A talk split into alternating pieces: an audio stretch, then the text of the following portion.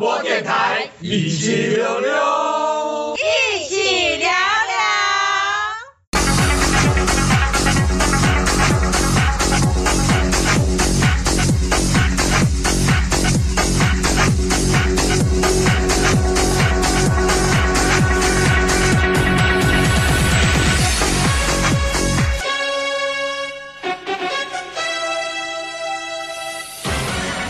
哎，大家好，欢迎大家收听一匹每周新闻点评，我是节目主持人柏青哥。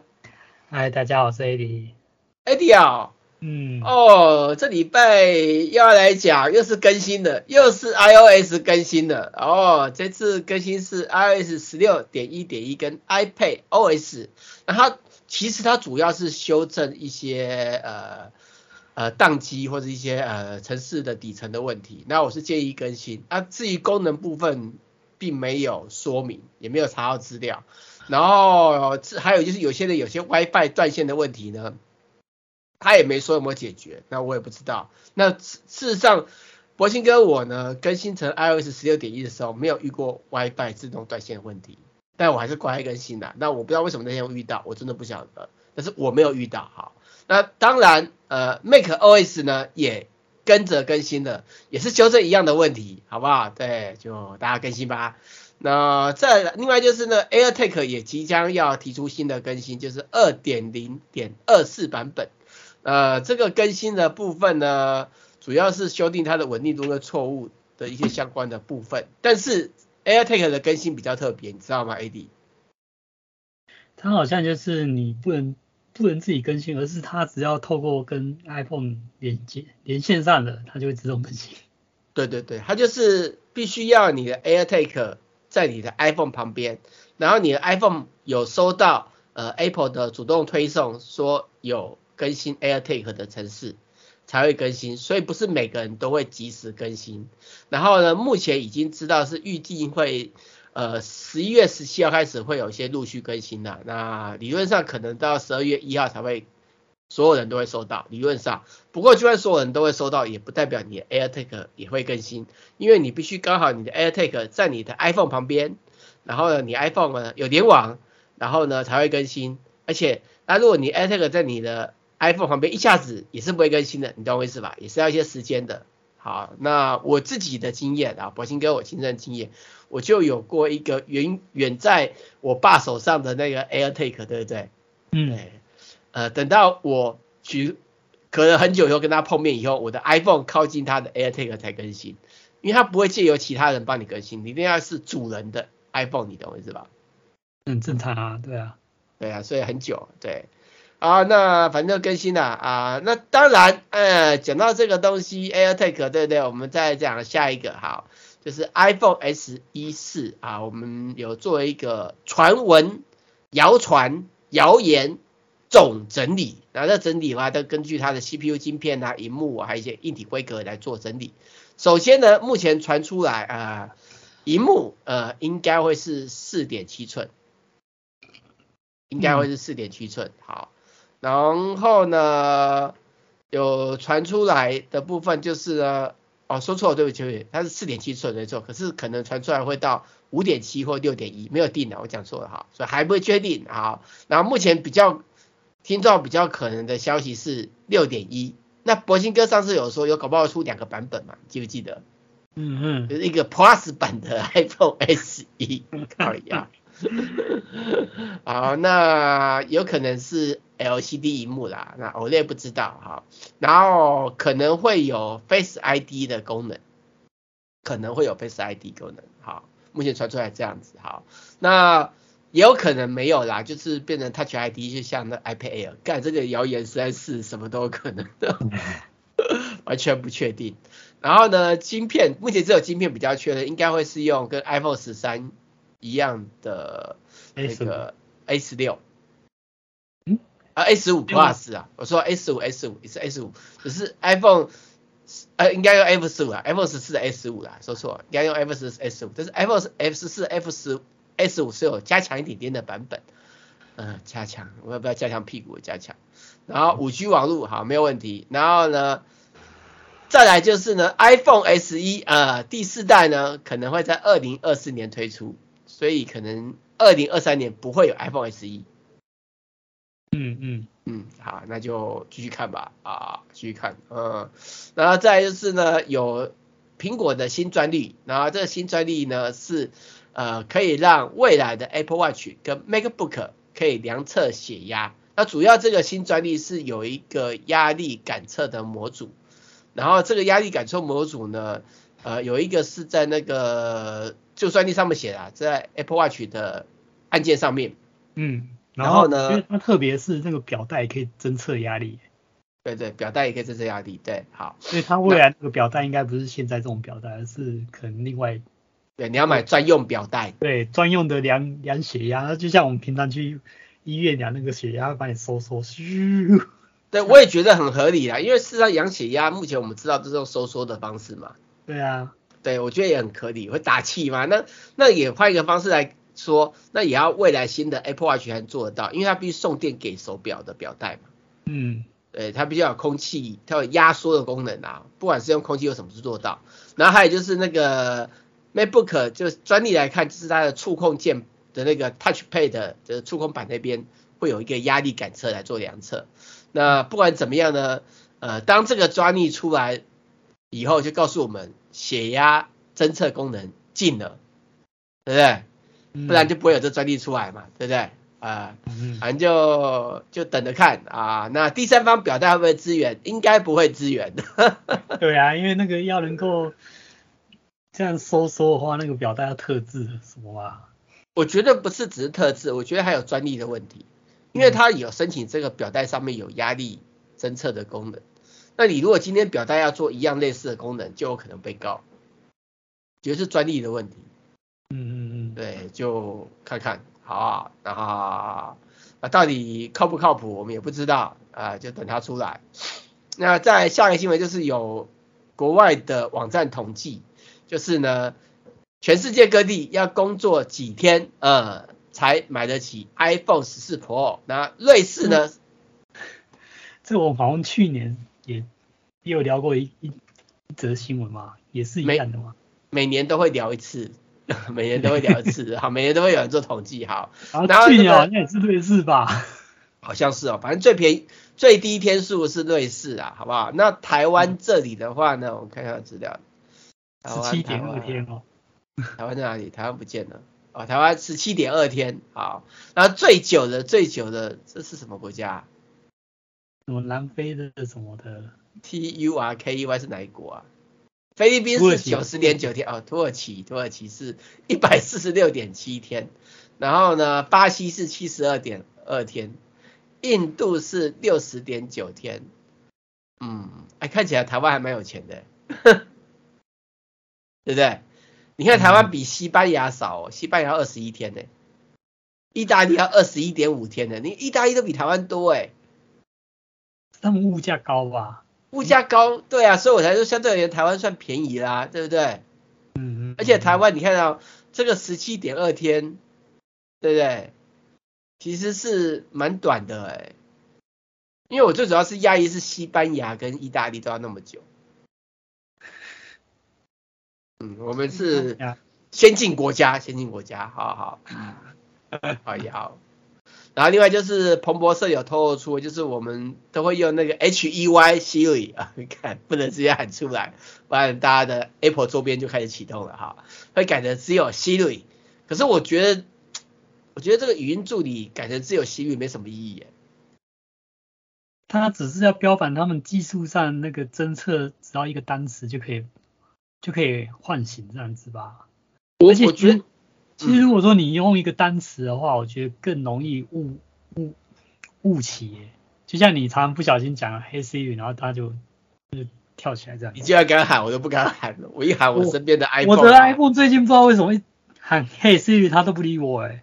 他就要重重新再设定一次就好了，重设一次就好了。OK，好。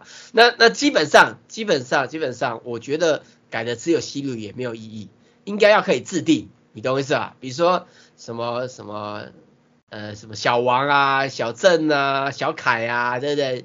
小杨啊，对不对？我我随便举个例，对不对？或者玛丽呀，哎，或者是那个那个呃 Tiffany 啊，你懂我意思？应该可以自己制定才对。我觉得只是改成西律也没有意义，你不觉得吗？比如说，嗯、嘿，长工，他就出来了，对不对？好像不错，好像不错，对啊，不然是嘿秘书，对不对？不然就是嘿呃呃小三，对不对？这样不是制定不是更好嘛？对不对？呃，我觉得这样子还比较符合人性呢、啊，因为每个人都希望自己的那个语音助理都是自己独一无二的的的秘书嘛，这么说没错嘛。那你会给自己的秘书会有自同自己的名字的命名方式嘛？对不对？嗯。啊，应应该会有啊，一天会有，他不知道什么时候。然后再就是我们刚刚有讲那个 AirTag 嘛，然后呢，国外有家厂商推出一个比 Apple 的 AirTag 还便宜，然后的蓝牙追踪器，然后也支援 iOS 的 Find My 功能。重点重点是它便宜十块美金，因为只要十九点九九块美金，大概合台币六百二十元。其实这个东西我看到的时候，对不对？我就想要买下来开箱了。我就去亚马逊，对啊，可以买来开箱看看。对对对对对，我去亚马逊找，就亚马逊还没卖，它上面写就是还没卖，不然我就下单了。我觉得会撤啦，我一定会撤这个东西的，因为我觉得便宜十块钱，对于很美金，对于很多人就是大概是三百一十块或三百二十块的的差价，就是一个很有感的部分，这是一。然后第二部分就是官方的资料，对不对？又说可以电力使用一年，那如果它电力可以使用一年，那基本上这个 AirTag。Apple 版是差不多，还有就是它有一个独特的功能，这功能是 Apple 的 AirTag 没有，你知道什么功能吗？嗯，不知道，防水吗？防水的 AirTag 也有啊。这个功能就是它上面会有一个按键，按下去以后可以寻找手机，就是我们一般来讲就是它可以反向寻找手机，对对对对，反向寻找手机，就像我自己有时候忘了手机在哪里，我用。Apple Watch 去找嘛，对不对？那你现在有这个第三方版的呃低价版的 AirTag，我按上面按钮就可以寻找手机。那而且它上面又有一个钥匙孔，我可能直接别在钥匙孔上面，你不觉得很方便吗？可是我突然想到，它这个新的产品这个啊，它会不会变成到时候就变那个被人家滥用用来追踪啊什么的？AirTag 已经被滥用了。对啊，我。那至少 Apple 还会去什么管制，或者说想办法什么的、啊。可是它这个如果说被滥用的话，它它就没办法说去防治或什么吧？我觉得这分两个方面来看。第一个方面是，如果它要透过 Apple 的 Find My 功能，那个会 Apple 那边，因为 Server 在它那边嘛，所以它一定会就检查跟控管嘛。所以不是你这个低价版的 AirTag 想干嘛就可以干嘛。但是它有提供自己的 App。那这自己的 app 才是问题，你懂我意思啊？就他这个自己的 app 寻找的 server 是一样透过 Apple 的 Find My server 来做，还是他有自己的一套 server？你懂我意思吧？嗯嗯。我觉得关键也是在这个地方啊。可是因为东西还没买到嘛，所以我也没办法测嘛。我就变成我要买到才才能测。OK，那就等铂金哥买到吧，好不好？我再分享呃开箱给大家看这个东西到底是不是真的那么好，但是。先排除掉那个 APP 的那个第三方的那种啊、呃、安控问题，那就目前为止这个规格、这个价钱，我个人是很满意的，好不好？然后它电池也是用那个 CR 二零三二，跟 AirTag 是一样的。对。好，那可是我看到这个周边，其实我有个想法，你知道什么想法吗？嗯。那第三方的，Apple 同意它连接，那代表未来会不会有更多第三方做这个功能？就是会有第。越来越多周边开发嘛，你懂我意思吧？嗯，就是不再是只能买 Apple 的 AirTag，OK，我们有第三方，而且我们也都知道，就是有很多人要放在皮夹里面，这个 AirTag 有点太厚了，对不对？对对。恐怕以后有人就出的一张就像那个那个什么信用卡一样大小的，也是有可能的，对不对？嗯。那如果以后有人出信用卡一样大小，那你是不是放在皮夹就很方便了？我这么说没错吧？嗯嗯嗯。但是未来有很多周边，可能有人就怎么出那个脚踏车，对，脚踏车内建这个功能，或是背包内建这个功能，你懂不懂？或是很多周边都可以内建这个功能，我觉得很棒。而且重点是，你知道哦，它可以比 Apple 便宜十块美金，意思是意思换个方式来看，Apple 给的授权费应该没有要很高，它一定会每个 piece 每个单位每一台都会收个授权费嘛，这是一定会的嘛，对不对？嗯、对。还有认证费，那它可以卖掉比 Apple 还便宜十块美金，就代表 Apple 其实这个钱可能收的不多，就是没有我想象中的多，你懂我意思吧？你懂吗？嗯嗯，好，反正我还蛮蛮期待的，我个人还蛮期待的。OK，然后另外就是呢，用 Windows 十一的人有福了，就是微软的 Windows 十一的这个照片的 App 呢，会整合 iCloud 的同步功能，那就变成说你以后你用 iPhone 拍的照片，对不对？就直接透过 iCloud 跟你的 Windows 十一的电脑做整合，然后照片就可以传过去了。我觉得真的是不错，你懂我意思吧？就你不用特别去买个 Mac 电脑，你就可以有 iCloud 的照片同步功能，很棒吧？嗯嗯，而且这个不用钱，呵 呵免费提供。啊，好了，我们先休息一下，等一下继续今天的主题吧。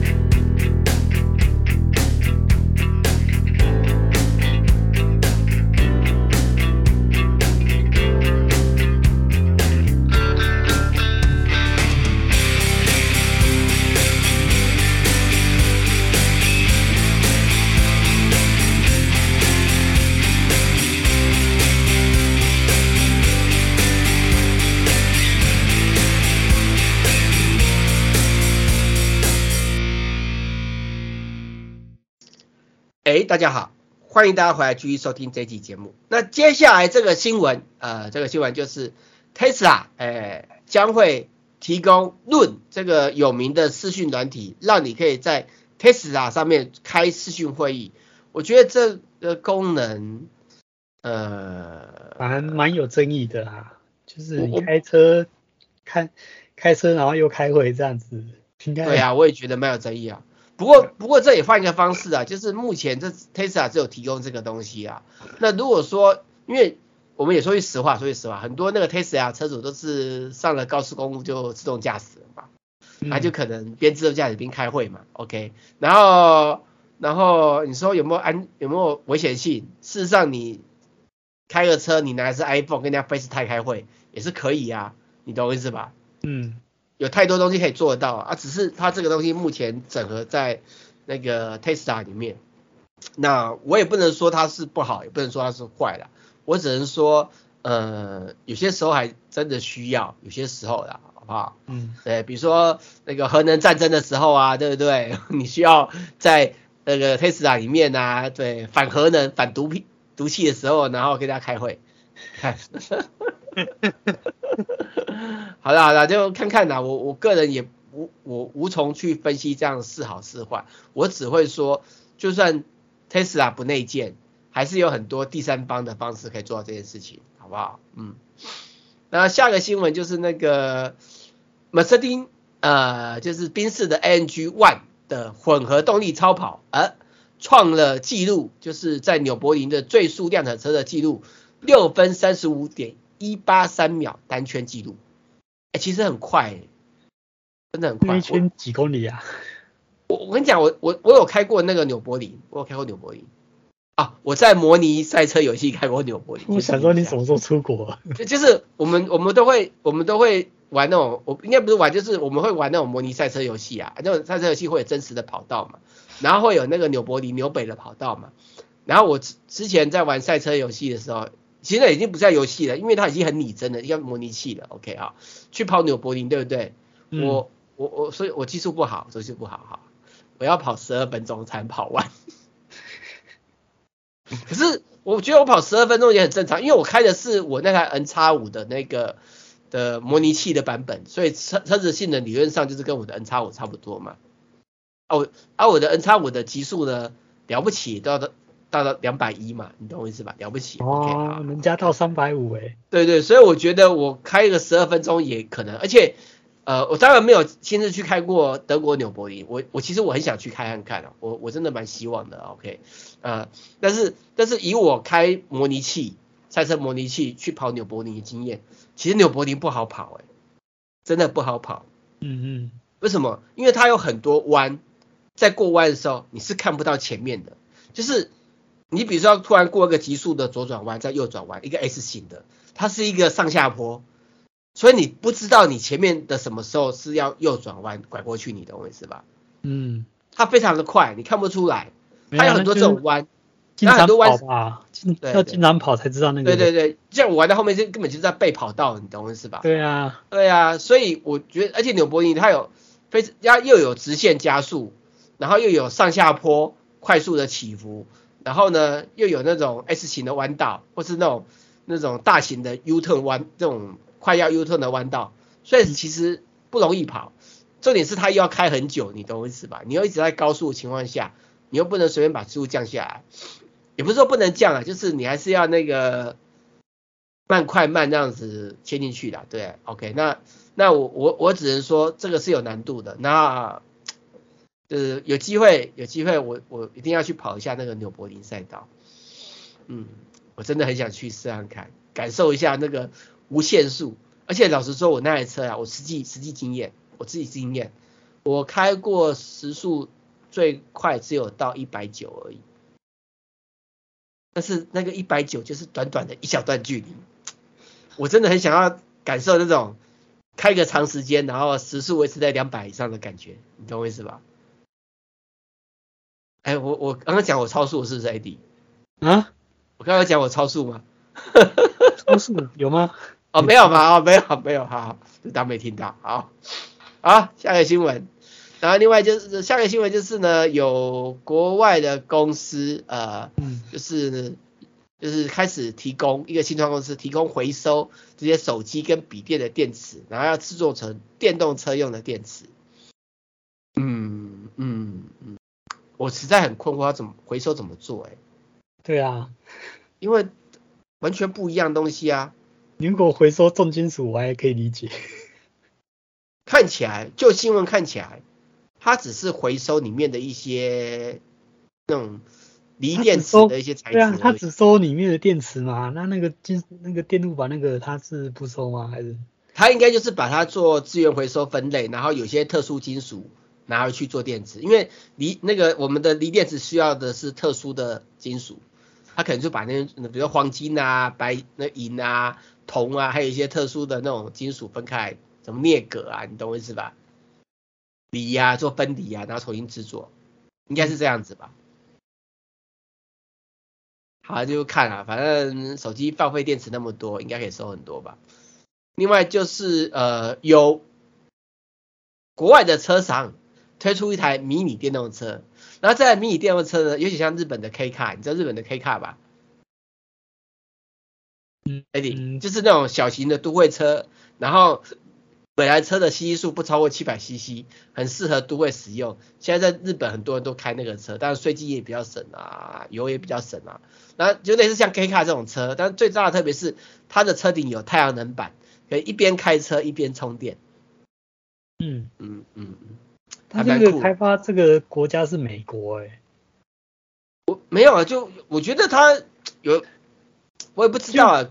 不是啊，因为我觉得美国那种地大物博，通常那个开车里程数都很远的，然后开这种小车真的应该是都会区才能用吧？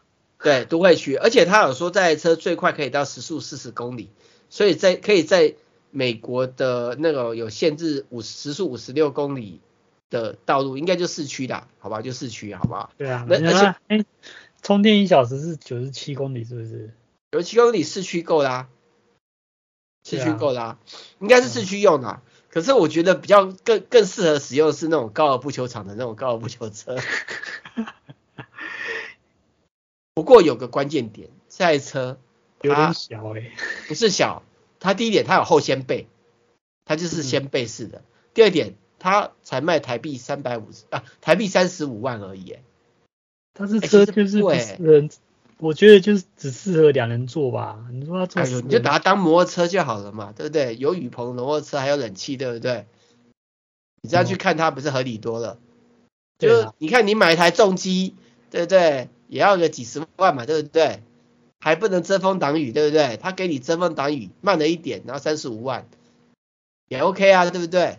嗯，对，也 OK 啦啊，在台湾应该就卖到一百万的。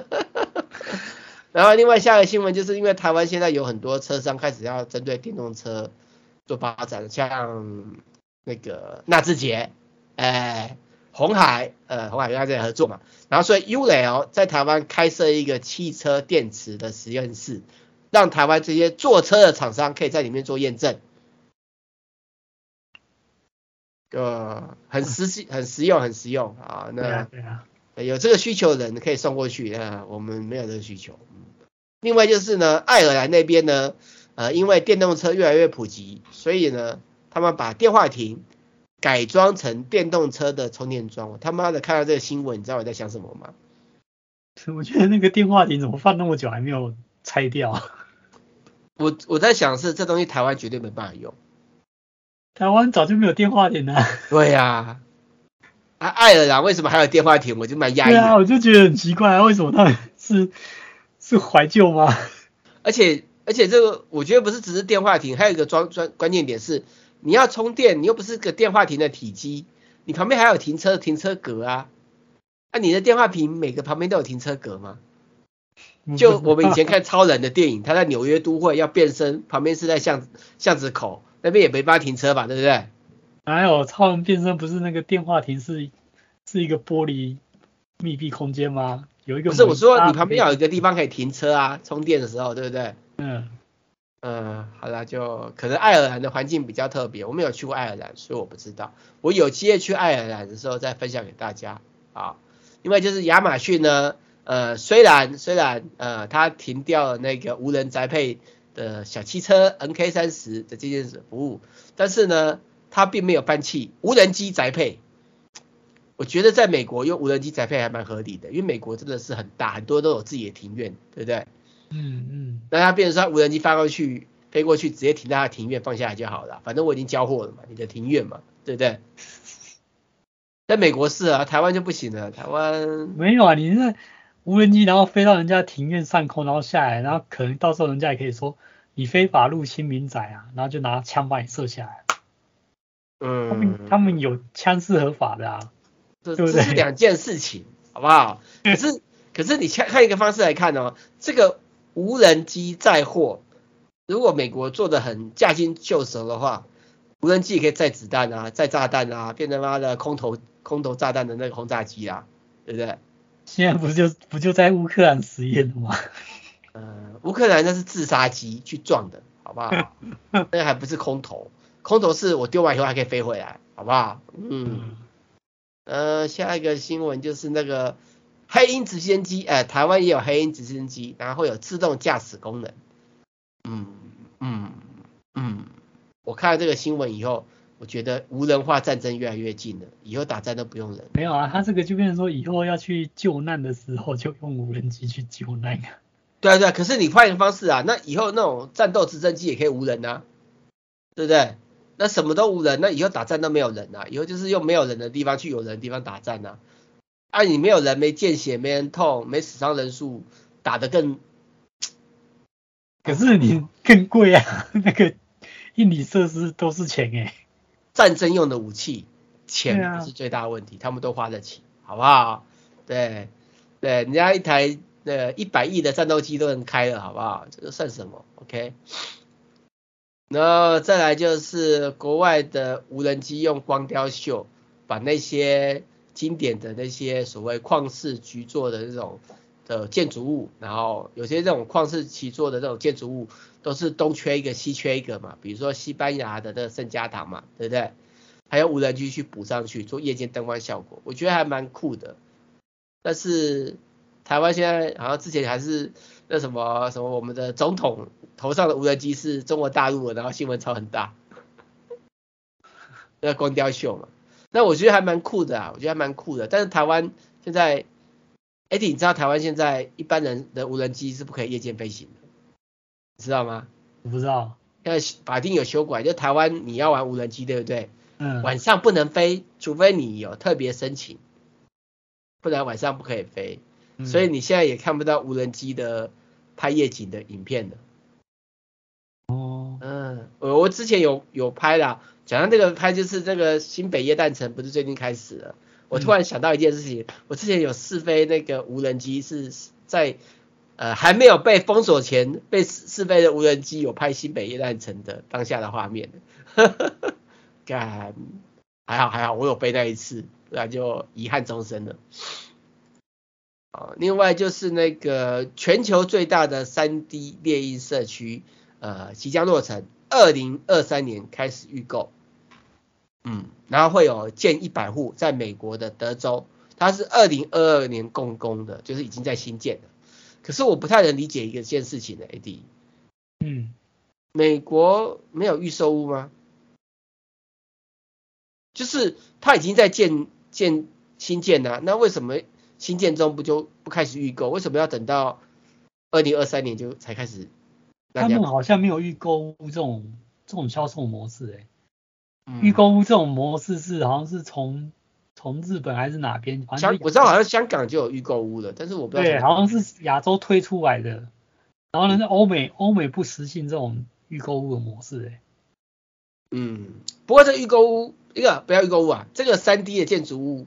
的建的房子比较特别，就是第一个它屋顶会有太阳能板，可以做节能，然后有智慧模组。不过这种三 D 列印的房子台湾不适合。嗯，防震什么的没有吧？对，因为台湾的房子都要有防震嘛，你要防震一定会有地基嘛，你一定会建地下室嘛。然后什么钢钢筋的钢骨什么的。我是觉得，我是觉得有一个可能性，就是这些所谓的三 D 电影可以先电影组装房子的那些基建。就比如说那个板子啊、楼梯呀、啊，或者是什么一些东西，可以先电影还送过去组装，你懂我意思吧？嗯，是可以的。但是整屋制作这件事情，我觉得台湾这个需要蛮强的抗震、抗风、抗水的地方，应该短时间不太可能。不过我刚刚看这个三 D 列印的房子，你知道它卖多少钱吗？一千两百四十四万哦。在美国一千两百四十四万其实不便宜耶，在美国你知道吗？台湾是还好，在美国一千两百四十四万不便宜哦，因为美国的房价跟台湾比起来其实算偏低的哦，你知道我意思吧？嗯，对，所以以这其实在美国也不便宜，那啊就看看吧，对。那就是那个之前那个 Meta，就是 Facebook 那家公司啊，改名叫 Meta，它有出 Quest Pro，就是新的一代的它的那个摁麻 VR 眼镜。好，然后一直把它拆了，结论是拆了以后说很难修，我觉得很难修不意外，因为这种东西它的集成度太高了，怎么可能好修呢？而且它的电池又藏在头戴里面，懂我意思吧？嗯，可是我我其实。因为我我们之前有接一些国外的那种开箱文，都是用那个 PayPal 付款嘛，然后 PayPal 付款就有一个最大的问题，就是我们要换回来台币很难换，对、啊，换回来台币大概损失十二趴，我们有算过，OK，所以呢，我之前就用那个 PayPal 的那个文章的钱，对不对？我就买了一个 VR 头盔，就是那个 Meta 的部分，因为它可以用 PayPal 付款嘛。嗯，所以蛮划算的。然后因为然后这个那个 Quest Pro 出来的时候，本来我也想买，因为我看在上面的钱都够。因为我现在说的主要钱是拿来付那个日本的主机的费用，还有一些网址啊，或者是什么下广告啊，你懂我意思吧？嗯，对对，亚马逊不行啊，不然我就拿去买亚马逊，很可惜。哈，OK 好。然后其实我本来就要买那个，想要买 Quest Pro 来玩，反正就是每付下去要寄来台湾嘛，我不玩就把它卖掉也 OK 嘛，换现金嘛，OK 好。对，可是我我买不到，他预购完以后就不让人家订了。哦，不然我我就对，对对，也不是我不知道是不是缺货还是买不到，可是我我真的想要买来体验的。应该你看我买它，呃，买来合台币大概五万多块，然后我体验完以后呢，再因为难因为难买啊，我就把它便宜一点点再卖掉，哎，蛮划算的，对不对？我之前其实还有想说是买一堆 Quest 2回来台湾卖这样子。因为把它换现金嘛，你懂我意思吗？因为因为我换完要折大概十二趴嘛，啊我卖掉回来，我台湾按照那个美金原价卖，我还是赚啊，因为我少对我也不付那个十二趴，我就是赚，你懂我意思吧？嗯，对啊，好再想想再想想，对，那我我个人是想要去玩这个 Quest Pro 的最大原因是摁嘛，就是现在我这几天看到啊。时间不够了，我们先休息一下，等一下继续讲啊，先休息一下啊。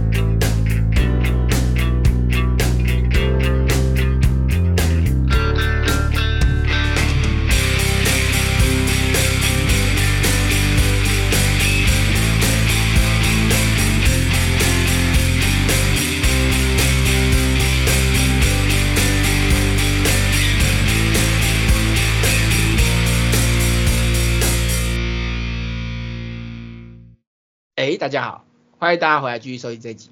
那我们刚刚讲到 Quest Pro 后面呢、啊，博听哥的一个额外的话题啊，就是呃，我我刚刚说过这个 Quest Pro，它因为它的那个外置镜头有彩色的，所以它 NR 跟就是它的那个增强实境会秀出你山寨的环境，就可以就可以把你的虚拟实境跟你的真实实境做结合。那之前 Quest 2它的颜色是黑白的。但其实已经很不错了，就是我可以切换变成像那个，就可以看外面环境，我就可以去上厕所啊、泡咖啡啊。我改天要试验去买买饮料，手机便利商店买饮料试看看，就戴那个很大的头盔来试验一下哈。那我为什么想要 Quest Pro 原因，是因为它变彩色的。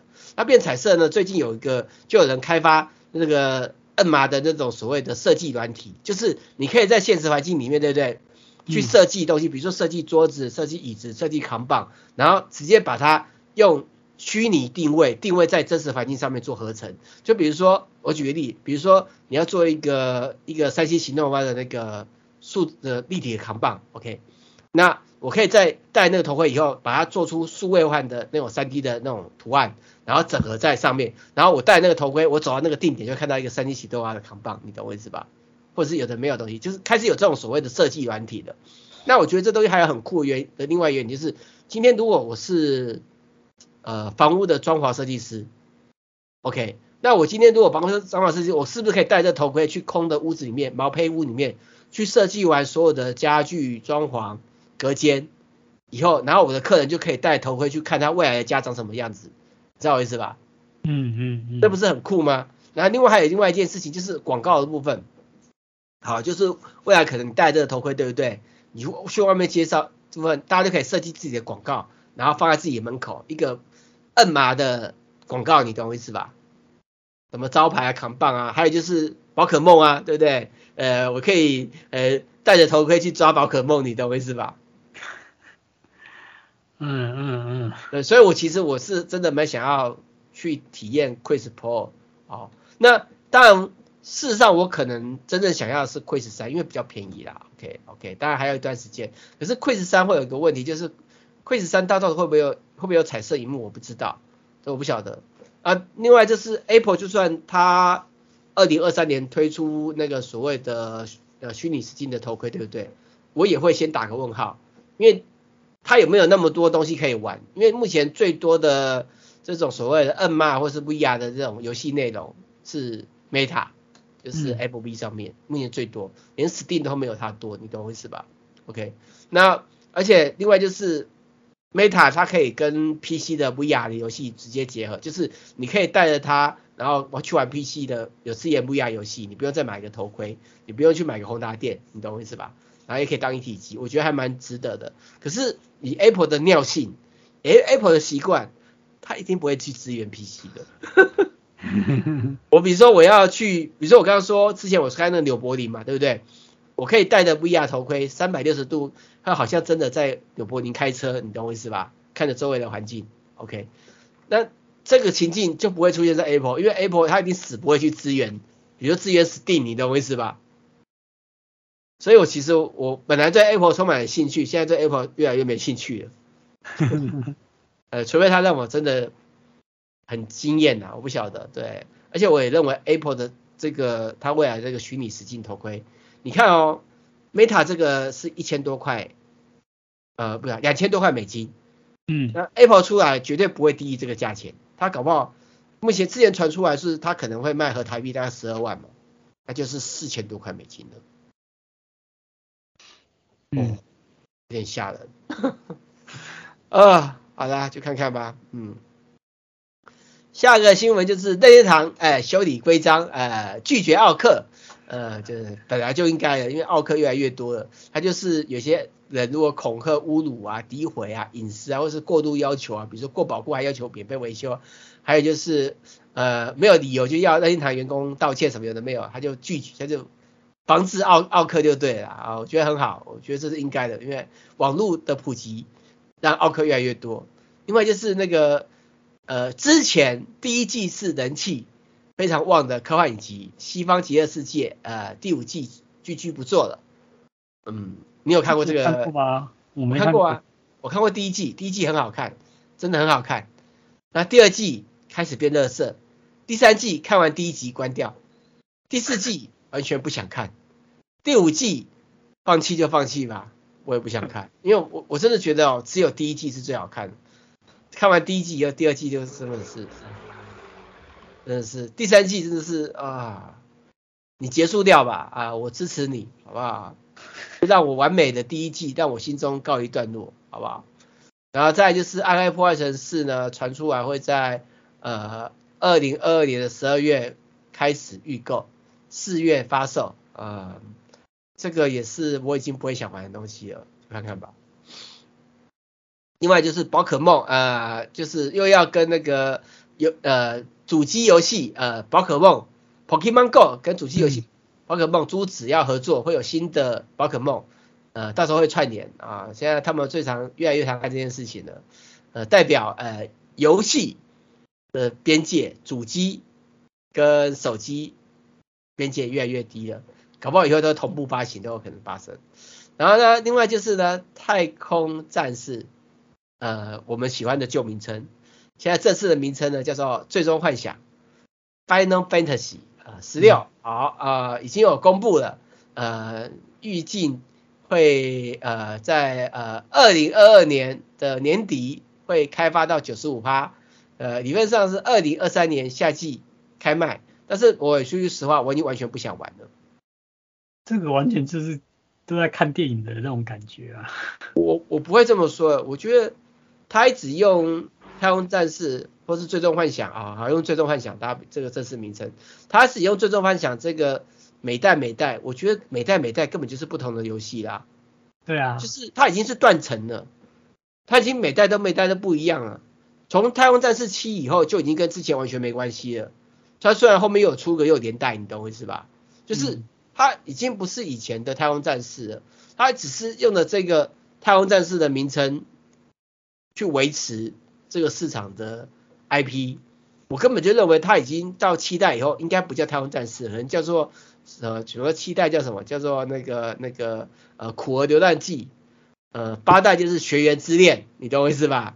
呃九代就是他的王者复仇，然后对不对？对，不不是九代，应该是呃十三代啊，十三代是王者复仇，十三代是王者复仇什么什么之类的，你懂我意思吧？我觉得他不能再叫太空战士了，他只是变成在吃这个 IP 的那种那种所谓的剩余红利，你懂我意思吧？然后硬灌上的一个这个题材，觉得有点没有意义了，嗯、对不对，AD？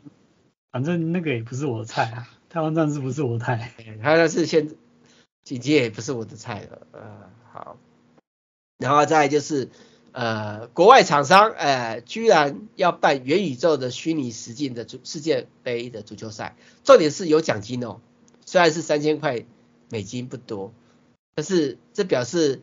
嗯，以后虚拟奥林匹克可以期待喽。也许啊，对啊。不过他也是，他也不是不要动，他也是要动，你懂我意思吧？他没有像一般在玩那种游戏是坐在那边不动，他也是要人动来动去，所以这点还是也还是有点活动力啊，还是不一样，好不好？嗯。再来下一个新闻就是，呃，市调机构呃说，这个机构说的，不是我说的，他说二零二三年的显示器需求有望回升。因为因为现在你知道现在那个电视荧幕啊跟电脑荧幕现在价钱崩得很凶吧，股票也崩得很凶，然后他说二零二三年会这会回来一点，但是我觉得他只是回来一点啊，就是这种旧机台换的，然后然后有些显示器厂商一直幻想着八 K 可以带动未来市场，妈四 K 都还没卖够啊，哪轮到八 K 啊？八 K 内容在哪里？而且听说欧洲现在因为环保要求，所以所有的八 K 萤幕是不环保的，不可以上，未来是不可以卖的东西是吧？靠腰，好笑。然后在又是市场的预测啊，啊，这个预测呢说，二零二二年全球微处理器营收会下滑八趴，PC 数的需求会放缓，冲击市场营收。那废话，疫情减缓一定会啊，不用他讲我也知道，好不好？对不对，AD？嗯嗯，不过他这边有个比较特别的数字，就是目前看起来最惨的是 Intel，Apple 很好，Apple 非常好，生意非常好，AMD 也不错，呃，嗯，好，就看看吧，嗯。然后华硕推出新的 AMD 的伺服器，AMD 看到没有？Intel 没，伺服器在哪里？啊，比较特别是它是用液冷散热啊，这点比较特别啊。另外就是呢，科富推出新的那个记忆体 DDR5 的，支援 Intel 跟 AMD 的最新平台啊。然后 CK 的推出那个黑外接硬碟，刚好呼应的现在黑豹二的电影啊。然后有四个版本，还有限量珍藏版啊。然后那个台湾的那个品牌那个叫什么念啊？靠一下，我忘记了。Avia，Avia 对，Avia 推出新的那个 USB 跟 Thunderbolt，应该不是 Thunderbolt，应该 USB C 跟 USB 四的传输线。好，OK，大家可以看看。好，那我们今天新闻就到这边，谢谢大家收听，拜拜。嗯，拜拜。